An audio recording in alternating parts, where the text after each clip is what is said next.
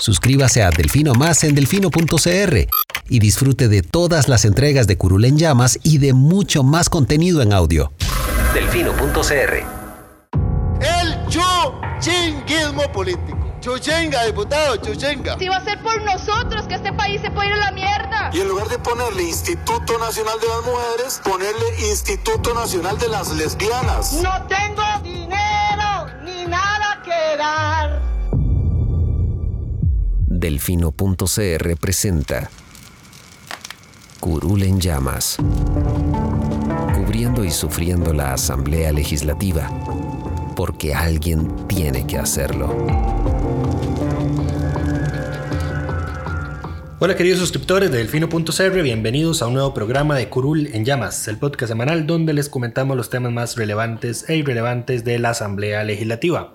Les saluda Luis Madrigal desde el 12 de marzo del 2020-21.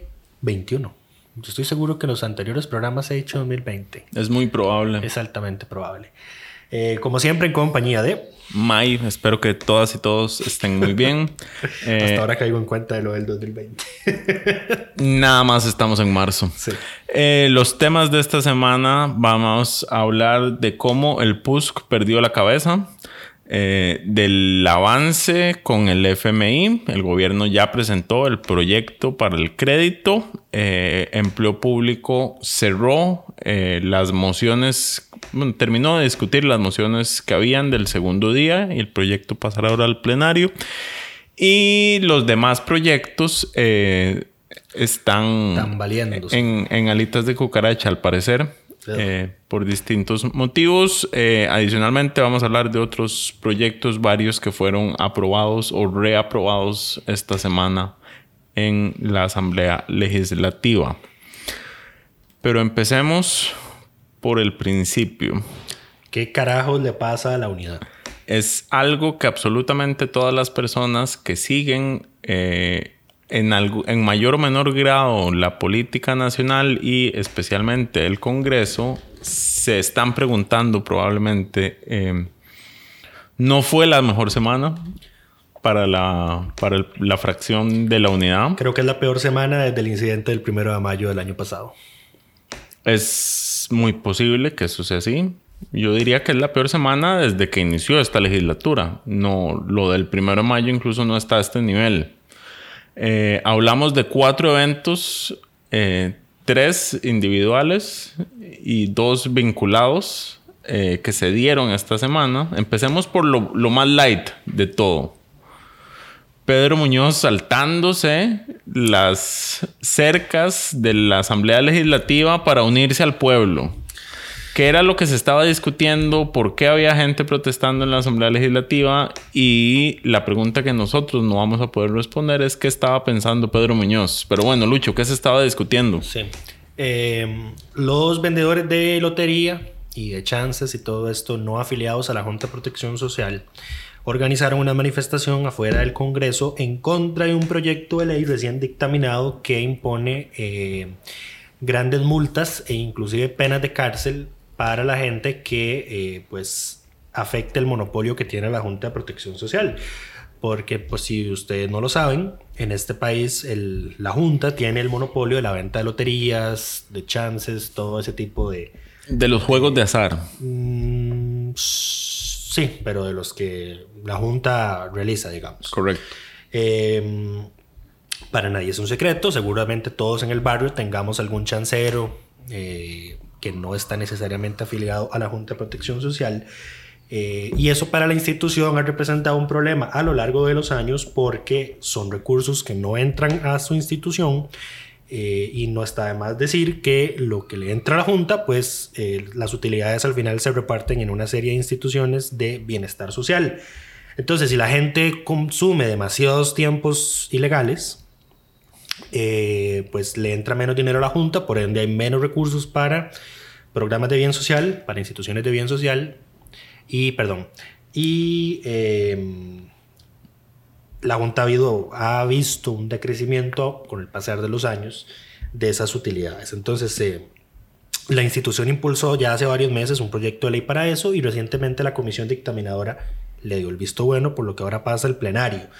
Eh, yo francamente no había visto que iban a hacer una protesta, los tiemperos. Eh, francamente me sorprendió. Me sorprendió que llegó más gente que en la protesta a las universidades. Sí, efectivamente.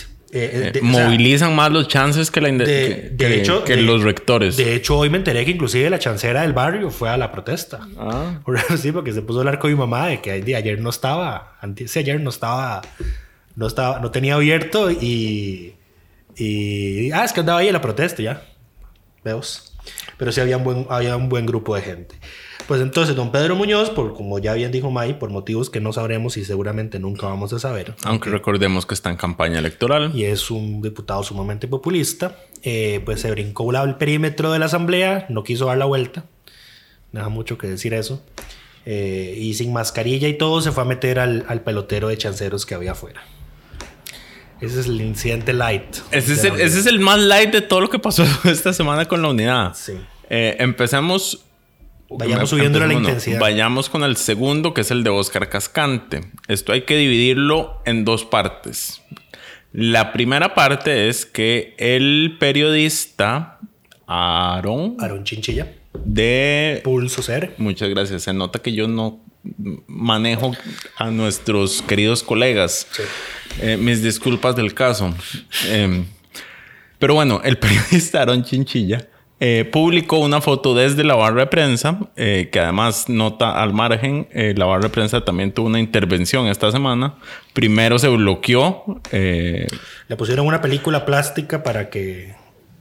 Porque resulta y acontece, y esto no lo habíamos comentado en ningún programa, por respeto a la colega que sufrió ese incidente. hay, una, hay una colega del semanario que cubre la Asamblea Legislativa y un día fue embestido. Y los diputados aprovecharon para samolearla porque desde los curules de, de ese lado, de, digamos, de ese sector, se, se ve hacia arriba toda la, se ve la barra. Toda la barra de prensa y la barra de prensa, digamos, la ventana es de pies hasta el techo. Correcto. Eh, entonces decidieron taparla temporalmente. como los cubículos de los periodistas, los escritorios, nos los pusieron hace como, nos, lo pusieron a varios metros de distancia del espejo. Si uno quiere ver el plenario, pues tiene que ir a pegarse la ventana. Entonces lo que, pues, lo que hicieron fue poner unas sillitas eh, acolchaditas en la ventana para el que quiera sentarse ahí, pues que se siente. Ella se sentó ahí y, un diputado, eh, cuya identidad no voy a revelar porque si ella no lo hizo no voy a hacer eso yo tampoco, eh, prendió inclusive la cámara de su dispositivo con el que hace las votaciones, porque son tablets, tienen cámara, eh, y empezó a ver debajo del vestido de ella. esto se ha mantenido a lo interno, ya fue hasta que ya pusieron la película plástica que impedía ver la, es que además encima la pusieron demasiado alta, entonces. Es que la idea era que llegara a la cintura, Entonces una persona bajita, no, pero inclusive se pasaron de eso, fue, fue excesivo lo que pusieron. Entonces, eh, una persona bajita ya no podía ver casi que nada. Tampoco era tan alta. Mm, pero bueno. Eh, encima fue un desastre, fue inconsulto. Eh, al día siguiente lo estaban quitando. Al día siguiente lo estaban quitando. No sabemos cuánto costó ponerlo, no sabemos cuánto costó, cuánto costó quitarlo, pero sí sabemos que eso fijo va a ir a la factura que pagamos los costarricenses mes a mes por ese edificio. Y no sabemos cómo van a resolver el problema de fondo. Eh, sí, porque esto no se soluciona con decirle a, a, las colegas no usen vestido, porque hay diputados pervertidos. No, aquí lo que debería tener esa barra de prensa es un una doble vía. Que desde el plenario se vea como un espejo y desde adentro usted pueda ver hacia el plenario. Eso, eso, eso, eso lo planteó alguien. Hay un chat de periodistas de la barra de, prensa. Eh, donde no hay injerencia externa, digamos. Eh, eh, eso, eso, se planteó como, eso, se sí, eso se planteó como una idea, pero yo no lo dije, pero cuando lo, alguien lo planteó, yo pensé, eso va a suponer otro problema porque resulta y acontece que a veces uno desde la barra le hace señas a algún diputado para que vaya al lobby. Le hace señas como, ocupo hablar con usted. Eh, eso es, cero, eso es cero problema, le puede mandar un mensaje. Bienvenido al siglo XXI, Luis Manuel. ¿Qué pasa si uno no tiene el número? Hay veces que no, no ven el teléfono. Hay veces uno le escribe a los diputados y hay le responden hasta que termina la sesión. Hay veces en que no ven hacia arriba. Eso es el menor de los problemas. Siempre va a haber algo que, que alguna solución va a poner en Pero bueno, nos, pero nos estamos desviando del Sí. tema. Em, el Eh, punto es que desde la barra de prensa, el periodista Ron Chinchilla... Después de que quitaron la película de plástico. Correcto. Le tomó una fotografía al diputado del PUSC, Oscar Cascante, desde su curul viendo el partido de Keylor Navas eh, contra el Barcelona. Bueno, el PSG contra el Barcelona, donde jugó Keylor Navas y atajó un penal a, Le- a Lionel Messi. Todos, digamos, a ver, es- esta primera parte está mal. Por sí, sola no sería relevante. Está mal, pero digamos, incluso en los comentarios que había del tweet original eh, y la fotografía, la gente decía, no sea tan mojigato. eh, Todos lo hemos hecho todo- alguna vez Todos no lo hemos qué. hecho alguna vez, exacto. No hay mayor cosa aquí y realmente no había mayor cosa. O sea, sí está mal y todo, pero no es un escándalo en sí mismo. Lo, sí, lo, lo, digamos que un elemento que lo agrava, pero tampoco al extremo ya de, de pedir que le corten la cabeza, es eh, ot- otra cosa diferente sería, si, por ejemplo, si el diputado estuviese viendo pornografía en el plenario. Ahí, sí sería un ¿verdad? ahí sí es un escándalo el acto en sí mismo. Sí, pero bueno, era, era un partido de Pero fútbol. bueno, a ver, hemos visto diputados atendiendo entrevistas de radio en plenario. O sea, mientras pasan lista mientras, de quórum, mientras sí. están ahí, o sea, hemos visto de todo. Esto no es algo extraordinario por sí mismo. El elemento que lo agrava es que eh, él lo estaba haciendo mientras las diputadas estaban en el plenario intentando convencer al resto de diputados de que apoyaran una moción de plazo cuatrienal a un proyecto de ley contra la violencia y el acoso eh, en la política hacia las mujeres. Sí, eso para mí no lo agrava realmente. Para mí lo agrava porque me parece una tremenda falta de respeto eh, que mientras están las diputadas que representan a la mitad de la población de este país pidiendo, "Ma, este proyecto lo hemos trabajado por años, está casi listo y lo único que va a hacer tirarlo a la basura es que ya se le va a vencer el plazo. Por favor, ayúdenos, denos el voto afirmativo para que se prorrogue la moción. El otro está jeteando viendo el partido, porque lo estaba viendo con auriculares, entonces él estaba desentendido de lo que estaba pasando. Correcto, para mí eso no, digamos, no necesariamente agrava la situación por el simple hecho que él podía ya tener una posición definida sobre ese proyecto. No, eh, yo estoy seguro que muchos la tenían. Es que el día antes se votó la moción y, Y se, se rechazó. rechazó, sí. Pero ese día no se archivaba el proyecto, se archivaba hasta el día siguiente y por eso se volvió a presentar. Pero por eso es que estaban las diputadas diciendo, pasa esto con el proyecto, por favor, démosle la oportunidad. Al final la moción se aprobó por unanimidad. Eso es lo, eso es lo- lo importante. Exacto, entonces puede ser que él ya tuviera posición, no importa. El problema con Don Oscar fue la reacción que tuvo. Porque entonces él, cuando se da cuenta de que en Twitter está circulando la foto de él viendo el partido en el plenario, eh, no sé si sube a la barra de prensa o busca al, Eh, no. al periodista. Aaron, Aaron bajó al lobby con Ah. otro compañero de su medio de comunicación. Bueno, no, no es de él, él trabaja ahí, de Pulso CR. Eh, me comentó a mí que primero Don Oscar lo fue a buscar a la barra de prensa. Imagínense. Subió a O buscarlo. sea, subió, se tomó la molestia de subir a buscarlo y luego fue al lobby donde él estaba y dijo que lo iba a demandar por haber expuesto su intimidad y haberle tomado fotografías a su teléfono celular. Entonces, don Aarón eh, volvió a publicar la foto eh, y pues reveló que don Oscar lo había amenazado con una demanda, eh, que es francamente impresentable. Vamos a ver.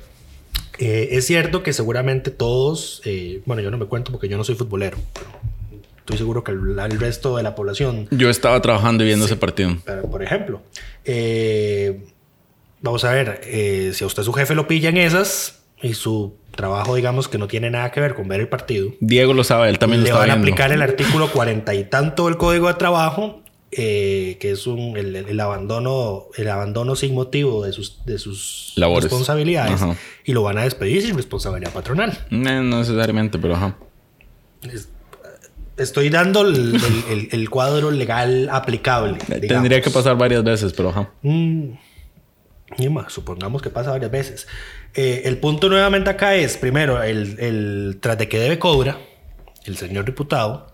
Segundo, que desconoce absoluta y totalmente eh, cuál es el marco legal aplicable cuando él está en sus funciones en el plenario. Y es que se, le, se fue de jetón, Sí, digamos. sí, Eso te- de ir y decir, te lo voy a demandar por tal cosa es como no tener ni la menor idea de qué estás hablando. Sí. Y tercero, sí, es una es evidencia una completa ignorancia.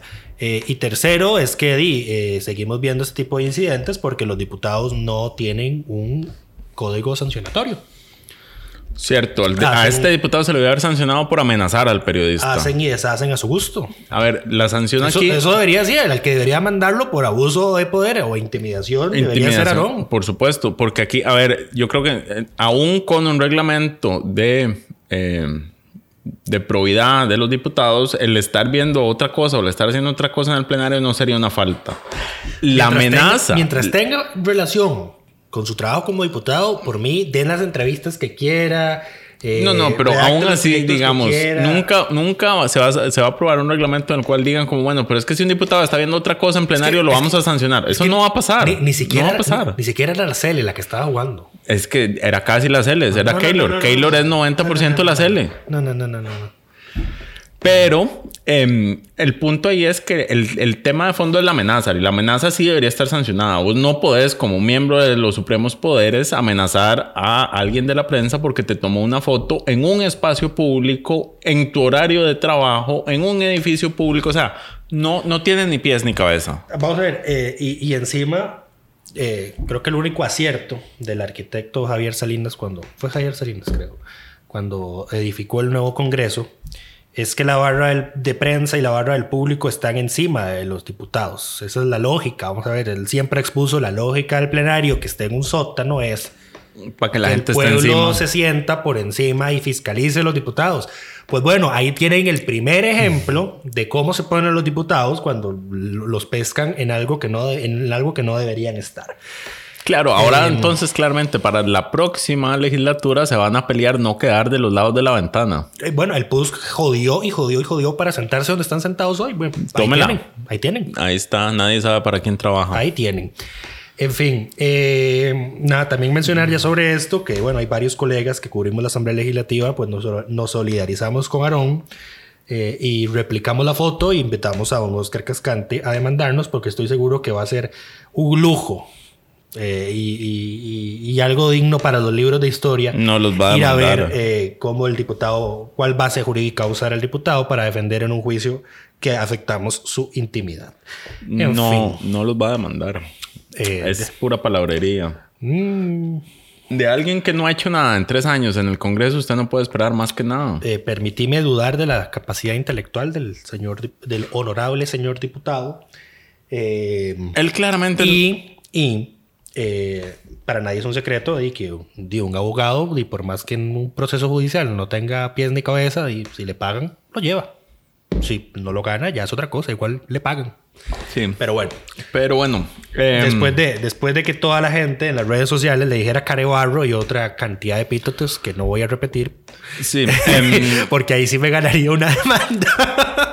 Eh, pues du- dudo mucho que Don Oscar vaya a plantear la demanda. Suba- Eh, subámosle al, al, al, sí. al congojómetro. Si, si amenazar a un miembro de la prensa no fuera suficiente para la semana del PUSC, eh, en la comisión plena tercera se conoció, plena primera, perdón.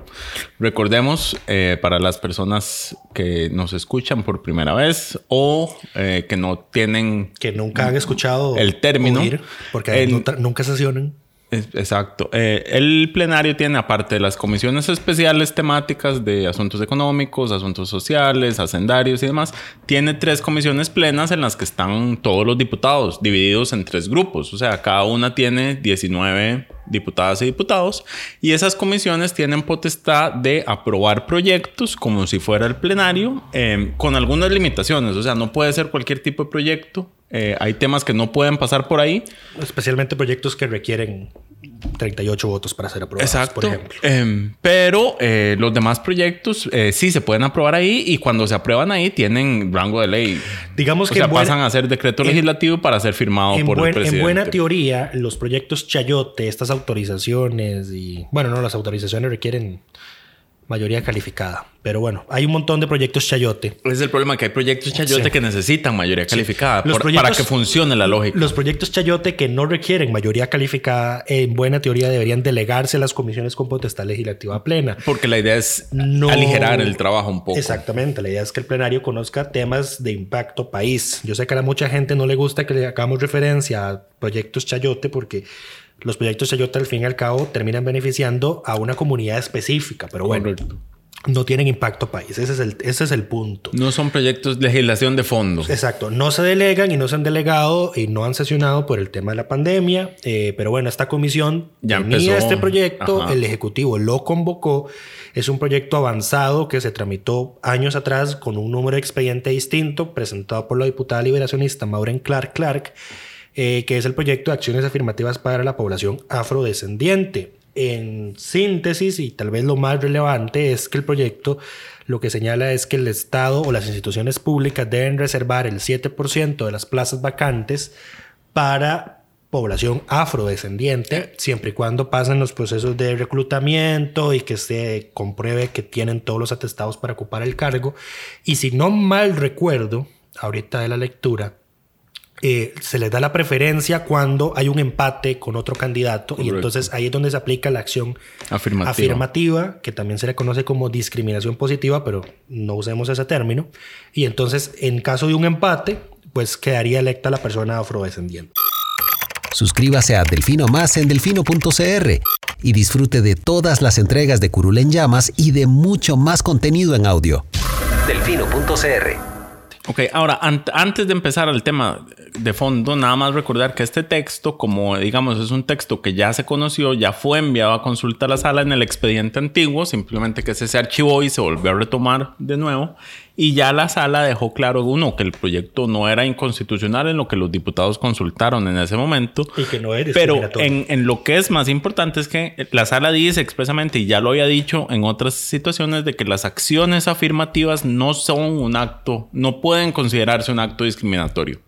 Eso, eso ya está zanjado, digamos. Ese tema ya, eh, el que quiera decir que la acción afirmativa es eh, un acto discriminatorio, tiene que ir en contra de la sala eh, y quedar como un tonto. Eh, porque ya la sala dijo que las acciones afirmativas no son actos dis- discriminatorios y la palabra, en estos casos, la palabra de la sala es la que vale, Exactamente. No la de cualquier sobalevas que diga lo contrario. no la de cualquier diputada de San Carlos. Llegamos así a, al tema de María Inés, Inés. porque entonces el proyecto y estaba en discusión antes de que se cerrara, digamos, el periodo para presentarle mociones. La diputada consideró que era una muy buena idea eh, bloquear este proyecto. Le metió 71 mociones. Eh, le metió 71 mociones, lo cual de nuevo, igual que en el caso de, de- de Cascante, eso por sí solo no es, eh, no está mal. Es parte del trámite legislativo, son cosas que se dan. Si un diputado se opone a un proyecto, tiene todo su derecho de oponerse. El filibusterismo parlamentario es, es, es, es válido. Es- digamos. es válido, es legal y no tiene nada raro y no se puede... Es solo eh, reprochable política y políticamente. diga- exacto, digamos, solo podría uno decirle como que descarada, estás bloqueando este proyecto de acción afirmativa, pero de ahí no pasa. Sí, eh, o sea, no, presentarle 71 mociones sin entrar a conocer el fondo por sí mismo no podría ser suficiente para decirle a la diputada usted es una racista. ¿Dónde está el problema? En primer lugar, eh, doña Marinés presenta estas mociones horas antes de que la comisión plena sesione. Don David Gurzón se entera, va a hablar con ella y le dice, es que estas mociones de las las únicas que realmente podrían rescatarse son dos.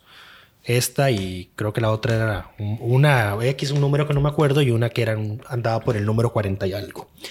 Eh, yo te aprobamos esta y retira las demás. Y según él, según lo dijo en la sesión, Marinés accedió a que si se le aprobaba la moción 40 y algo, pues ella retiraba el resto de las mociones. El problema fue que no llegó. Ella no llegó a la sesión, no mandó un oficio retirando las mociones eh, y por ende incumplió la palabra que le comprometió al diputado David Gurzón. Ese no es el problema. El problema es que entonces empezaron a conocer las mociones.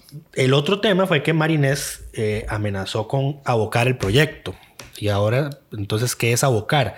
Cuando un proyecto se delega a una comisión con potestad legislativa plena, se hace desde el plenario. O sea, el proyecto, la asamblea tiene que aprobar una moción para decir, este proyecto va a ir a tal plena, este proyecto va a ir a Exacto. tal El O sea, pleno decide esto lo vamos a o sea, delegar. Esto quiere decir que el plenario decidió en su momento que este proyecto de ley lo conociera la Comisión con Potestad Legislativa Plena Primera.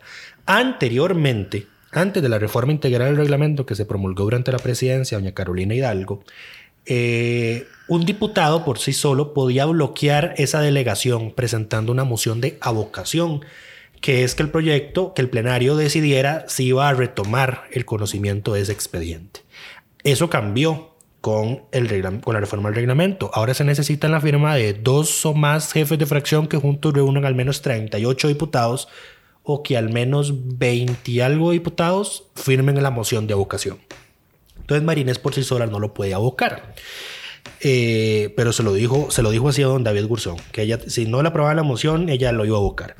Encima, bueno, no fue a la sesión, no retiró las mociones y entonces la comisión de, pues, se vio en la obligación de empezar a conocerlas. Hubo varios diputados que solicitaron eh, suspender el conocimiento del expediente porque nadie había visto las mociones. La mayoría no había visto las mociones, entonces no sabían qué decía, si había alguna válida y que no. Y las vieron. Y empezaron a verlas. Y ardió Eh, Roma. Sí. eh, don José María Villalta, eh, doña Nilsen Pérez y doña Laura Guido y don David Gurzón sí las habían medio visto y dijeron, estas mociones son mociones obstruccionistas, no aportan nada al proyecto, agregan una palabra, quitan una palabra, agregan una coma, etcétera, etcétera. Son mociones para bloquear el proyecto. Entonces, eh, veámoslas. Mm, Al final no se presentó la moción para posponerlo y empiezan a conocer las mociones. Llegan hasta la número 10 y algo, casi menos de la, no llegaron, no pasaron de la 20 y empiezan a encontrarse con que Marinés presentó mociones para que en el proyecto de acciones afirmativas de la población afrodescendiente Es que ese es el nombre y el- la exposición de motivos del proyecto. Eh, para que se metieran indígenas, hindúes, chinos, asiáticos, población LGBTI, malecus eh, y la palabra polémica, negros. Correcto. Ahí fue donde el- la gente, bueno, las y los diputados empezaron a señalar que esas, bueno, algunos más, eh, digamos, mm, más cuidadosos con los términos. Eh, me parece que Villalta y Nielsen. Los diputados no afros, porque los diputados afros de esa comisión son Eduardo Cruikshank y David Gurzón. Correcto. Ellos Entonces dijeron que es- esto es- tenía que cuidarse con las palabras. esto rosa el racismo. Eh, esto es, digamos, está a- ahí, no lo dijeron expresamente, pero David Gurzón y, y- y, bueno, no recuerdo si Cruikshank lo dijo expresamente, pero dijo es que eh, David Gurzón sí dijo esto es, es, es racismo en, en el plenario. Entonces ahí fue donde se inició la discusión, porque entonces empe- empezó todo el mundo a ver qué era lo que se había escrito y demás. Eh, Sí. A ver, aquí también hay, hay dos, dos cosas. El- la idea de las mociones, que porque la cosa se puso peor cuando María Inés trató al día siguiente de ir al plenario a defender su posición. Ella dice que los racistas son todos los demás por querer eh, instaurar eh, acciones afirmativas. Re- repetimos, ya la sala dijo que las acciones afirmativas no son discriminatorias. Pero bueno, la posición de ella es que los racistas son todos los demás por querer aprobar ese proyecto y que ella lo único que quería era incluir a todas esas poblaciones. El problema es los términos que utilizó. Además de racista, eh, no voy a decir, voy a, voy decir- no iba a usar, no voy a usar esa palabra. Eh, ignorante el procedimiento parlamentario de las posibilidades de enmienda. Correcto. Esas mociones son inconexas. Son inconexas. De nuevo, para las personas que no están familiarizadas con el lenguaje legislativo, un, pro- un proyecto se vuelve inconexo cuando su contenido se modifica de tal forma de que no coincide con su exposición de motivos original. O con la intención original del texto del articulado. Exacto. Entonces, sí. Y eso es un vicio de procedimiento que es vinculante y por ende, eh, si la sala dice esto es inconexo, el proyecto se cae y tiene que volver a empezarse. Es inconstitucional. Entonces, la diputada puede querer defender que ella solo quería integrar otros grupos minorizados Que yo no al, le creo. al proyecto. Yo no le creo, por supuesto que no, porque, en ese ella- caso, si ella hubiera presentado un proyecto ella, distinto. ella- no, y es que ella ha evidenciado a lo largo de los años, ya como diputada, que a ella no le importan esas minorías que ella, según ella, quería defender. Eh, así que. Correcto. A, Además- otro, a otro perro con ese hueso. Además, también dejó en evidencia su ignorancia porque dentro de su lógica incluye a las personas, digamos, personas con discapacidades, eh, sin saber que la ley eh, 7600 ya obliga al Estado a, a- a acciones afirmativas y asigna un 5% de plazas a personas con, con discapacidad. Por eso es que entonces cuando uno ve la cantidad, la técnica, la redacción de esas mociones, es que uno puede concluir de que no había buena fe cuando ella las presentó. Correcto.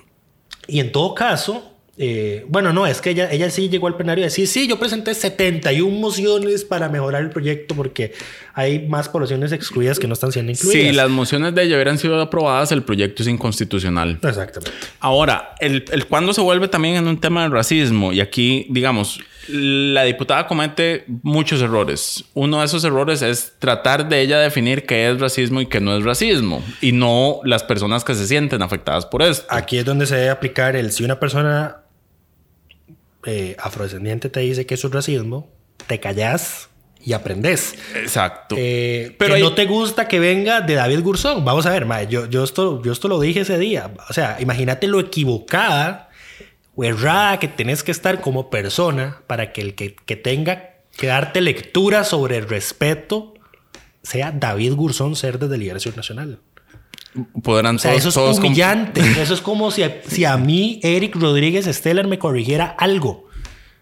O sea, meto la cabeza en la arena. No salgo de ahí. Renuncio. Al, me voy a Siberia. Correcto. Es demasiado Em, humillante. Ahora, algunas personas, y la diputada ha tratado de, plantear la narrativa de que usar el, término negro no es en sí mismo dis- discriminatorio.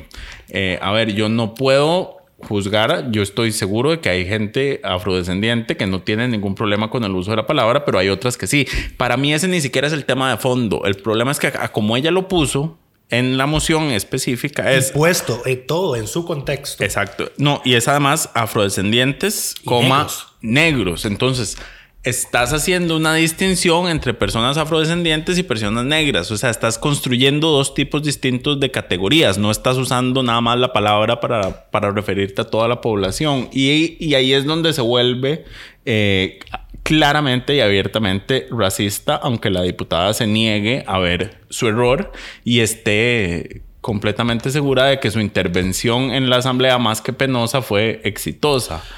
Em, en psicología, digamos, revés, más que exitosa, fue penosa. eso. Sí, yo. Que me quedé dudativo. Yo, ¿qué, qué, qué- dijiste? Me confundí. Dis- Sí. Disculpen mi dislexia conceptual. ¿En psicología qué? En, en psicología, eh, digamos, hay una serie de trastornos eh, en los cuales la gente vive en una realidad alterna.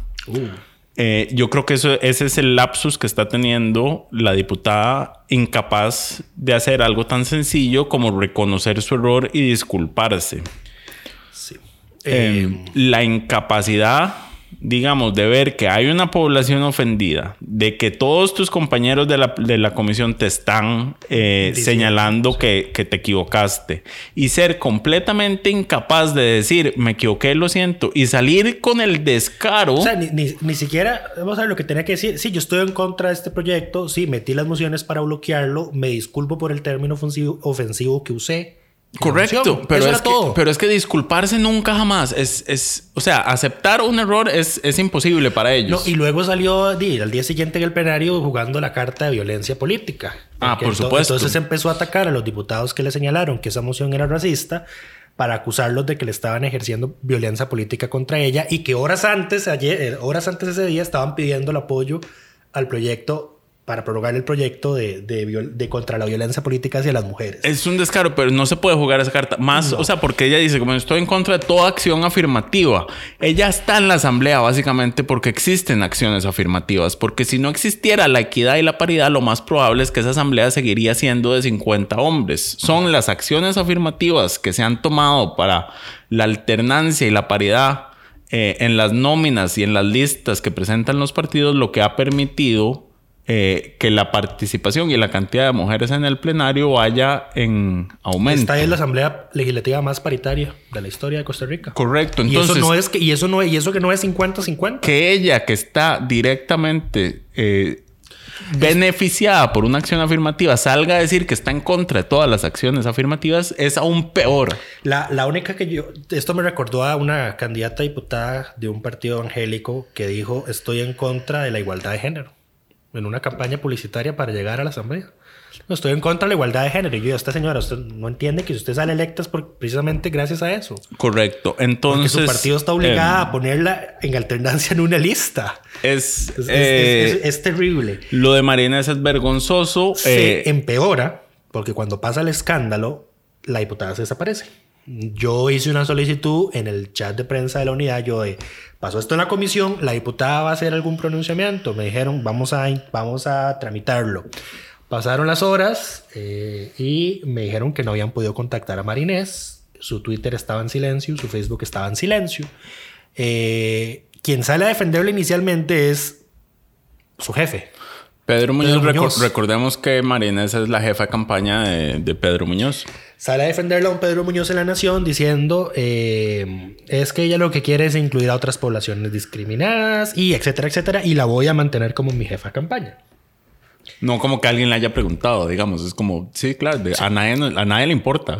No, al, al, al, al día siguiente, eh, primeras horas de la mañana, silencio. Me meto yo a revisar el Twitter de la diputada a ver si había algo. Y resulta y acontece que los tweets a los que uno le da me gusta en Twitter, esos me gusta son públicos. Yo puedo ver que le dio me gusta en determinada cuenta. Resulta que reviso a que es- si es que del todo no ha tenido actividad la diputada. O y ha me estado ahí, pero en silencio. Y me encuentro que efectivamente ha estado ahí en silencio dándole me gusta a tweets de apoyo hacia ella. Eh, no todos, porque tu- creo que tuvo un desliz de, un, de una persona que agarra el clip de David Gurzón en la comisión criticando a Marinés y le dicen, y entonces él escribe, esta persona no tiene, esta persona homofóbica, etcétera, etcétera, por el incidente con Giancarlo Casasola, pues no tiene derecho de decirle a otra persona racista. Eh, o, o de evidenciar el racismo de otra persona. El punto es que el tweet le decía a Marinés, Marinés es racista. Pero no es. David Gurzón quien debería, quien está en la posición moral de hacérselo, hacérselo notar, pero que sí ella le dio me gusta. Porque después, y ahora después, cuando vemos lo que pasa en el plenario, lo que se evidencia es que hay un evidente problema personal entre Marinés y David Gurzón. En fin, la defiende Pedro Muñoz. Luego ella saca un comunicado y un video donde dice: Los racistas son otros. Re- repite ya lo que me haya dicho, el del- que era la posición de ella. Eh, y ahí hasta el momento ha parado el tema. No, no, no ha pasado más. Bueno, hoy el comisionado presidencial para los asuntos indígenas, ¿cómo se llama? Quin-. No, no, no, no, no. No, ese es el garante ético. Ajá. Eh, bueno, el, el comisionado presidencial para los asuntos de la población afrodescendiente le exigió a la diputada que se disculpe por sus mociones. Ella en su lugar, ayer lo que publicó fue una carta de una cámara de comercio, una cámara ahí empresarial china. Cámara asiática, me parece. Donde le No, agradecían, cámara china. donde le agradecían por haber incluido a la población china en las mociones de ese proyecto. Enrique Joseph Jackson. Ese es el comisionado, muchas gracias. Creí que tenía otro nombre, me disculpo. Eh, en fin, eh, ahí vamos. Y la cosa no termina ahí, unidad. Ay, Jesús, yo iba a pasar a otro tema, ya estoy cansado. Porque el broche de oro lo puso lamentablemente la diputada María Vita Monge, que yo, o sea, a mí se me cayó la, la jeta ayer cuando ella dijo... Ella intervino en el plenario durante esa discusión entre María, María Inés y David. El problema Eh, fue que intervino para Para darle apoyo a David, que en teoría no estaría mal, el problema fue que llegó al extremo de defender la agresión de defender David. la agresión de David Gurzón hacia Giancarlo Es- Casasola porque dijo, si a mí me toca mi madre, pues seguramente también voy a golpear a la persona. Eh, sí, no, no, no hacía falta. Se le cayeron No todas las medallas no a la ha- no señora ha- no diputada. hacía falta embarrialar eh, la cancha de esa forma eh, para terminar la semana de la unidad. Hasta su diputada disidente eh, salió, quedó mal parada. Terrible, terrible, Em, terrible. Pero bueno, Esto ha sido el- la semana más desastrosa de la unidad este año por ahora. es, es correcto. Pero bueno, eso son las congojas. Siguiente tema. Ahora sí, pasemos a, temas relevantes. a temas ahora sí Temas relevantes. no congojosos. No a esta vergüenza que ha pasado esta semana. El gobierno de la República, bueno, ya les habíamos comentado que el, el Comité Ejecutivo, el directorio del Fondo Monetario Internacional ya aprobó el crédito que solicitó Costa Rica por, ¿cuánto era? 1.700 millones de dólares. Entonces el Ejecutivo procedió a, presentar el documento formal a la Asamblea Legislativa para su aprobación. Eh, para que esto em- empiece a caminar, digamos. El problema es que, bueno, todos recordarán que cuando el Ejecutivo negoció con eh, el Fondo Monetario Internacional, planteó nueve proyectos de ley eh, que iban a acompañar, digamos, que son el compromiso del país para acceder a esos recursos, básicamente para sanear sus, sus finanzas. Eh, dentro de esos proyectos está la ley de empleo público, eh, que terminó su paso por la comisión, digamos, en la revisión de, de estas segundas mociones eh, y pasará ahora al plenario, aunque hay mucha discusión al respecto y hay diputados que quieren que regrese a comisión para que se puedan enmendar ciertas cosas que ellos consideran deben enmendarse. Sí, la unidad ya anda poniendo peros de por qué van a votarlo en contra, que por lo de las universidades, que Todo porque el mundo- no se aceptó su moción para pasar a todos los funcionarios que ganen menos del salario global al salario global, etcétera. Ya, ya, y Todo el mundo está poniendo peros. El proyecto hay que ver qué pasa en plenario. Ah, Se pueden hacer mociones de reiteración. Entonces, lo de las la unidad está súper convencida de que se necesitan 38 votos. Ellos insisten en que la posición del Poder Judicial en contra del proyecto eh, obliga a que haya 38 votos. Eso sería así Si siempre y cuando se, si se les consulta a la sala después de la primera votación sobre ese tema, la sala, lo que diga la sala. Em, Igual que con el plan fiscal. Igual que con el plan fiscal. Entonces, digamos que esos 38 votos todavía no es 100% seguro que son necesarios porque la sala siempre podría decir que esto no afecta la independencia eh, y autonomía judicial. Pero bueno, eh, aparte de ese proyecto que es, a pesar de, todas las trabas que tiene y, lo tormentoso que se ve el camino que le falta, eh, ¿cómo están los otros nueve? Eh, bueno, hay uno que no ha sido presentado, que es el de la venta de la cartera de CONAPE. Esto fue un acuerdo de las mesas de diálogo, pero la Asamblea de Trabajadores y Trabajadoras del Banco Popular ya se manifestó en contra de este acuerdo. Eh, la asamblea no toma la decisión porque esa es una decisión de la junta directiva del banco, pero la asamblea tiene tres representantes en la junta directiva del banco. Entonces digamos que esto pone el tema cuesta arriba. Em, no hay que dejar de señalar de que el presidente de la asamblea ha sido de las personas que desde que iniciaron las mesas de diálogo y los procesos de protesta ha, ha puesto más trabas al gobierno. Entonces no es de extrañar Es aliado del rescate nacional. es un aliado, exacto. Eh, no es de extrañar que esto sea así, pero bueno, eh, también dentro de la institución los mismos funcionarios de CONAPE se han opuesto a este proyecto eh, y la oposición ha sido tanta que el proyecto ni siquiera ha salido el texto, aunque ya sabemos que está escrito. Se filtró. Exacto. Eh, por otro lado, en cuanto a la reforma a la Ley General de Aduanas, hubo, eh, ese está en conocimiento de la Comisión de Asuntos Económicos, si no me equivoco. Es probable. Eh, pa- pero comparecieron el presidente de la Cámara de Industrias, Enrique Egloff, y Roxana Sosa, Sosa. Ortiz, que creo que es la presidenta de la Cámara de Comercio, me parece. Esta es la señora involucrada con las fincas cuando encontraron el COVID, ¿no? Uf. eh, sí, seguir, sigamos. Me parece que es ella. Eh, sigamos. ya voy a confirmar. No, porque ya ocupo confirmar el Bueno, dato antes de continuar. Entonces, mientras, seguí tanto, mientras tanto, comento yo. Eh, ellos dos, al final, este también, el proyecto de reforma de la ley de aduanas, es un proyecto que en teoría también salió de las mesas de diálogo. Sin embargo, cuando el Ejecutivo lo presentó, no es ella.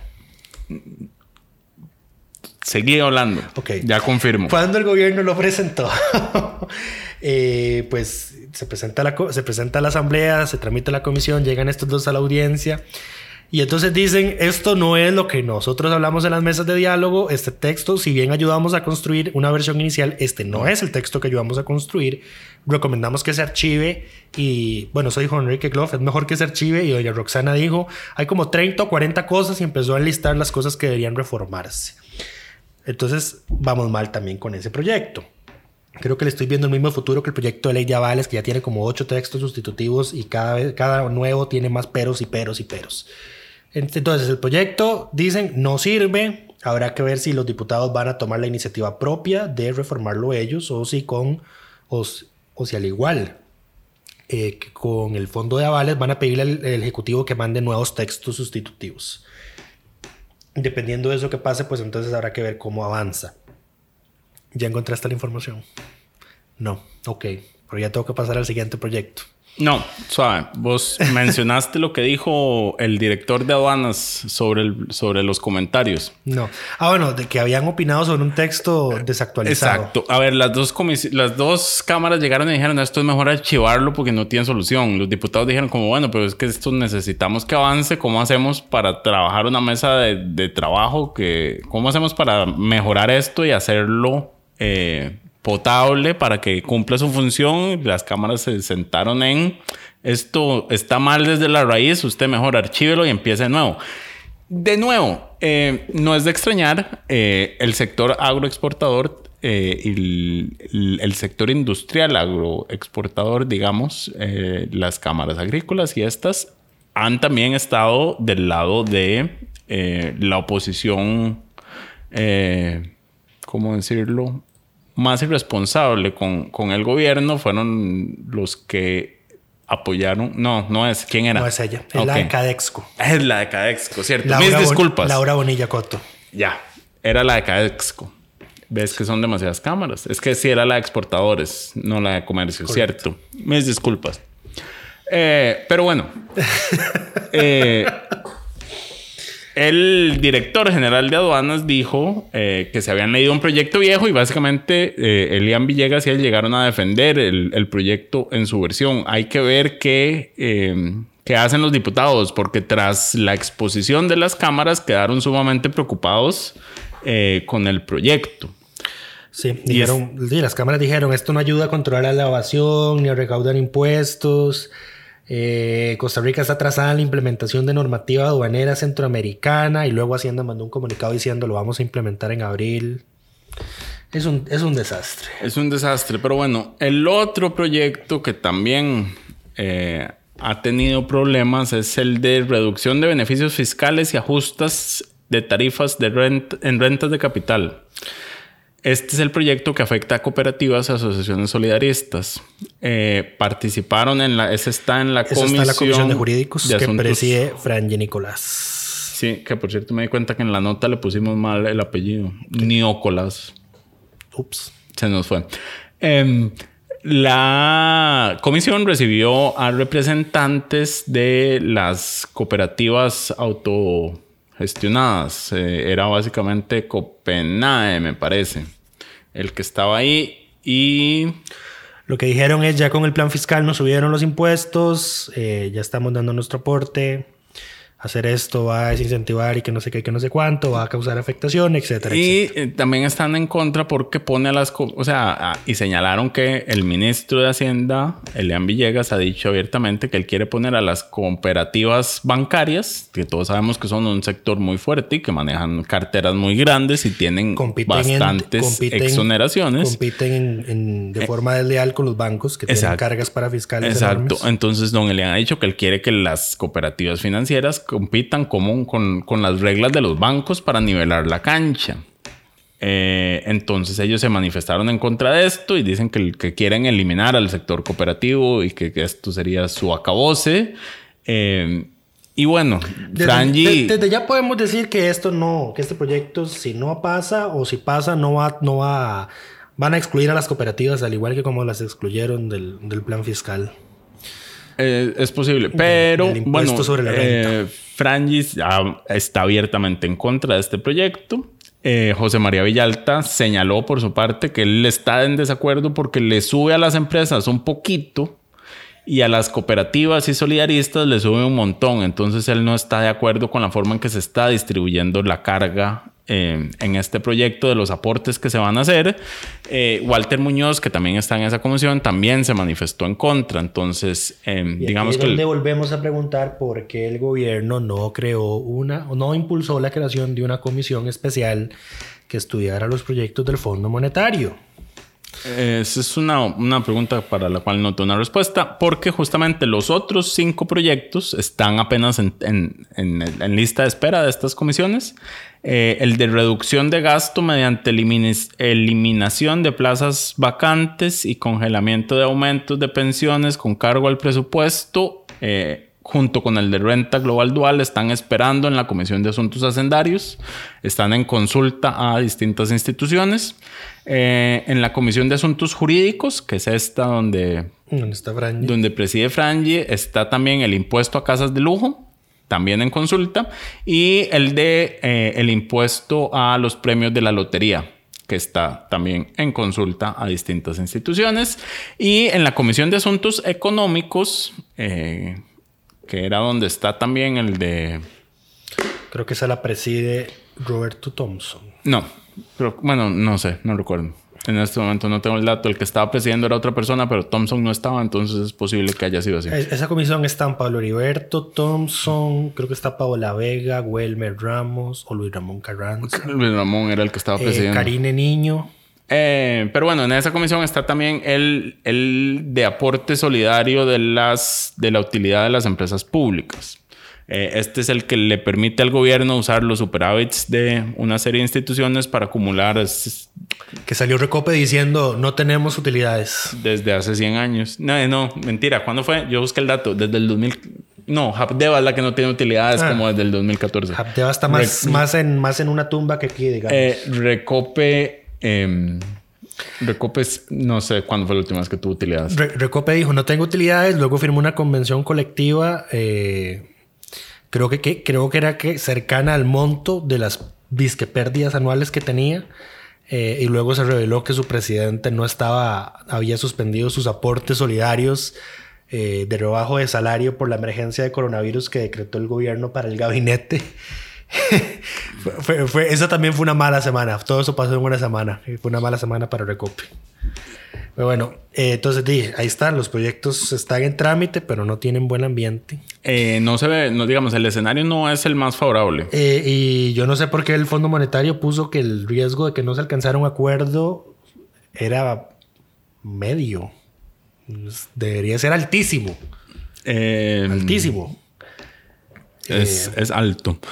Em, hablando de proyectos que, eh, que no van, la Contraloría General de la República se pronunció fuertemente contra el- la intención de hacer el parque de diversiones del del, Caribe eh, por una serie de inconsistencias y en el proyecto, digamos que no hay estudios y demás, Esa pero es una también ocurrencia de don Eduardo Crux. es una ocurrencia, eh, usaría recursos del canon que no debe usar y además la Contraloría recordó que el canon de desarrollo, que es el que se puede usar para este tipo de proyectos, no debería ser, digamos, no deberían incluirse proyectos por vía de ley, sino que se deberían usar otros procesos eh, para que desde la comunidad se defina cuáles son las prioridades y las cosas que hay que hacer. Entonces, ese tampoco tiene un futuro muy promisorio.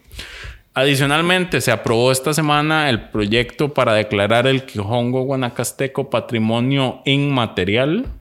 Eh, este proyecto se corrigió, Que antes decía intangible y eso no existe. correcto. Al menos en los programas del Ministerio de Cultura. Después se aprobó el tercer presupuesto extraordinario que incluye recursos adicionales para El gobierno había comprometido con el Fondo Monetario invertir el 0,1% del PIB en gasto social para este año. Entonces, con este presupuesto se aumenta la inversión eh, social para pensiones del régimen no contributivo, PANI, Sensinay, INAMU, eh, etcétera, etcétera, para alcanzar ese 0,1%. También se le devuelven al Tribunal Supremo de Elecciones varios miles de millones que se le recortaron del presupuesto y que necesita para un buen... eh, ¿Cómo lo ponemos? Una buena realización de las elecciones 2022. Se incorporan los recursos del crédito para Hacienda Digital del Bicentenario y se incorporan los recursos de la ley Pagar que se aprobó ya hace varias semanas, meses casi.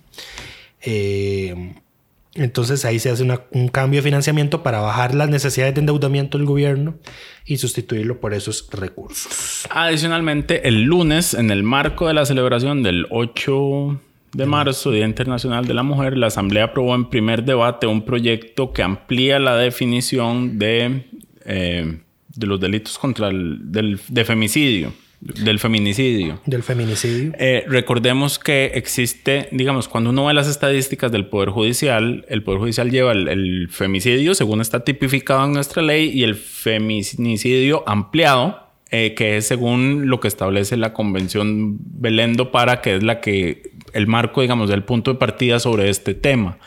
Este proyecto de la diputada Aida Montiel, Correcto. fue aprobado y lo que hace es eh, que la legislación se ajuste a esta definición internacional de que es eh, feminicidio, incluyendo a exparejas eh, y otras.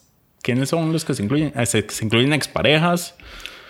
Se incluye relación o vínculo de pareja matrimonial, unión de hecho, noviazgo, convivencia, no convivencia, casual u otra análoga, aunque medie divorcio, separación o ruptura. Exacto, que ahorita es nada más femicidio si es, hay una relación estable entre la víctima y, Y el quien, y, el, y el asesino, digamos. Bueno, es que es- sí, Sí, además del feminicidio amplía en igual sentido para que se Otros delitos. Otros delitos como lo son eh, maltrato físico o golpes, restricción a la libertad de tránsito, ofensas contra la dignidad, restricción a la autodeterminación, amenazas, violación, explotación sexual, daño patrimonial, sustracción patrimonial, limitación al ejercicio del derecho patrimonial, fraude, simulación sobre bienes susceptibles de ser gananciales, distracción de utilidades de actividades económicas familiares, etcétera, etcétera. Eh, y aunque es una legislación positiva, que aún le queda pendiente de ser aprobada en segundo debate, no incluye todas las causales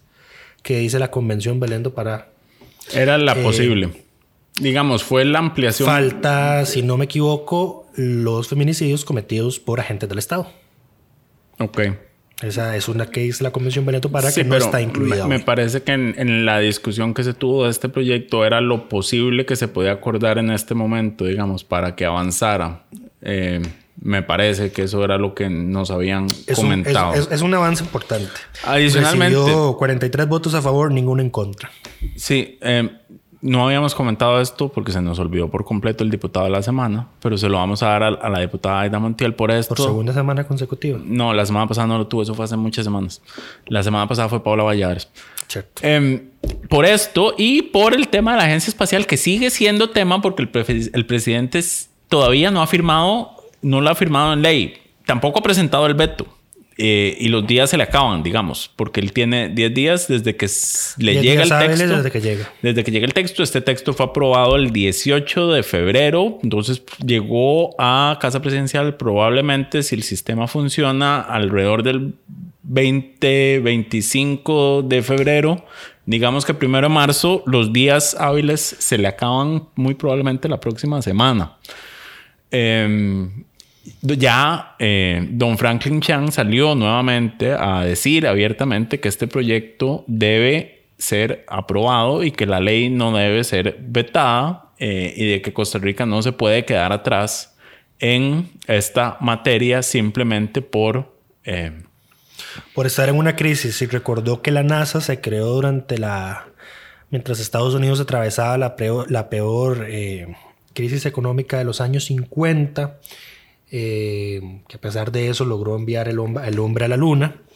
Eh, yo y- creo que nuestra agencia espacial no aspira tanto, pero por lo menos a no, No, quedarnos pero- completamente atrás. Pero, por ejemplo, anunció que en abril Costa Rica va a inaugurar el radar, eh, el radar espacial más moderno del mundo.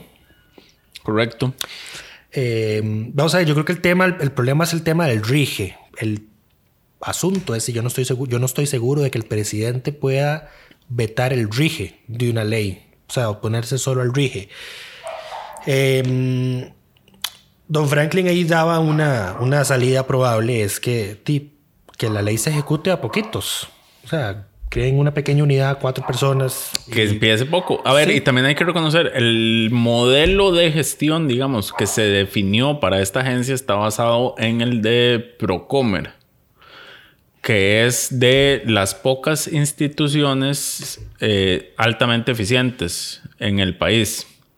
No voy a meterme a discutir de si es o no productiva, de si es o no la visión de Estado Bueno, estamos teniendo bastantes anuncios de empresas que vienen a instalarse o a ampliar operaciones. Correcto. Habla, lo que, habla muy bien en todo Lo caso. que nadie puede... ne- A ver, no voy a decir que es la única, como hizo uno de nuestros columnistas eh, en un artículo que dijo que esa y Cinde y, y Comex eran las únicas altamente productivas. No es así, pero sí nadie puede negar que es de, de las más productivas. Sí, ga- ganan Eh, certificaciones y, y ganan de las, premios. y de las premios, altamente eficientes. Entonces, ese fue el modelo que se tomó eh, a la hora de definir eh, este proyecto.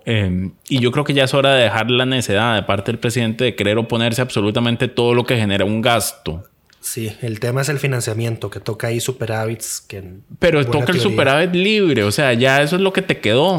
Sí, pero recordemos que está esta ley bendita aprobada, hace- creo que fue en la administración de Doña Laura, que dice que los superávits libres, después de determinada cantidad de años, tienen que volverse la caja única del Estado para amortizar deuda, que ha tardado demasiados años en entrar en ejecución porque daba ahí una prórroga un plazo para que las instituciones gastaran todo lo que pudieran. Eh, y entonces ha sido muy poco lo que, lo que se ha podido implementar. Pero bueno, ese es el tema. Pero además, bueno, además de que financiar instituciones con superávit no me parece una técnica presupuestaria correcta. Ahora, esa es otra discusión. También no se puede negar, o sea, sí es con superávit, pero solo los primeros cinco años. Sí. Eh, no tiene como otras instituciones eh, un financiamiento a perpetuidad. Aquí la agencia tiene que cinco años para usar esos recursos eh, y ponerse en pie y financiarse a partir de ahí por su propia cuenta. Sí. Eh, lo cual a mí me parece que, que sí es una buena, digamos, es, es, un buen razonamiento. No te voy a financiar a perpetuidad, sino que te doy el impulso para que inicies, te estabilices, te consolides. Bueno, consolidar en cinco años es un poco exagerado, pero bueno, que por lo menos puedas caminar por tu propia cuenta y financiarte sola. Uh -huh. Entonces, en, en, respaldo a esa, porque yo, yo, he visto demasiada oposición a este proyecto y es que yo no, no sé en qué piensa la gente. Doña Laura Chinchilla también lo salió a defender. Eh, entonces, en defensa de ese proyecto y por el tema de la ampliación de los delitos contra la mujer, esta semana justamente le volvemos a dar el reconocimiento a doña Aida Montiel. Ya estoy viendo, doña Aida va a ser la nueva José María Villalta, se lo va a ganar cada dos por tres. No.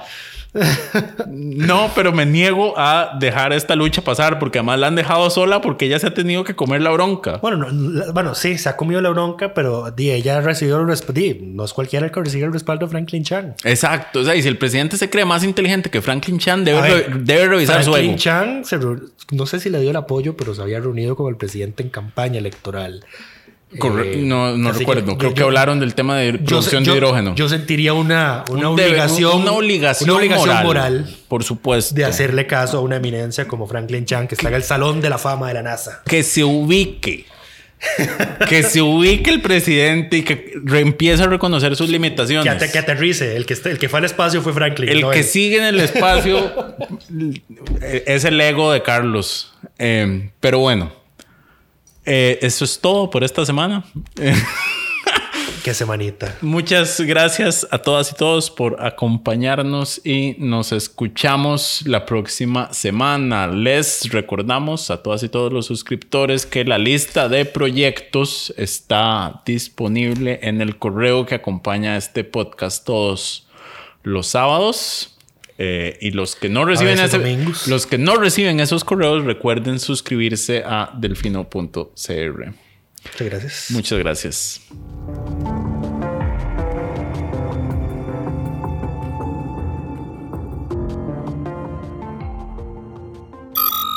Suscríbase a Delfino Más en delfino.cr y disfrute de todas las entregas de Curul en Llamas y de mucho más contenido en audio.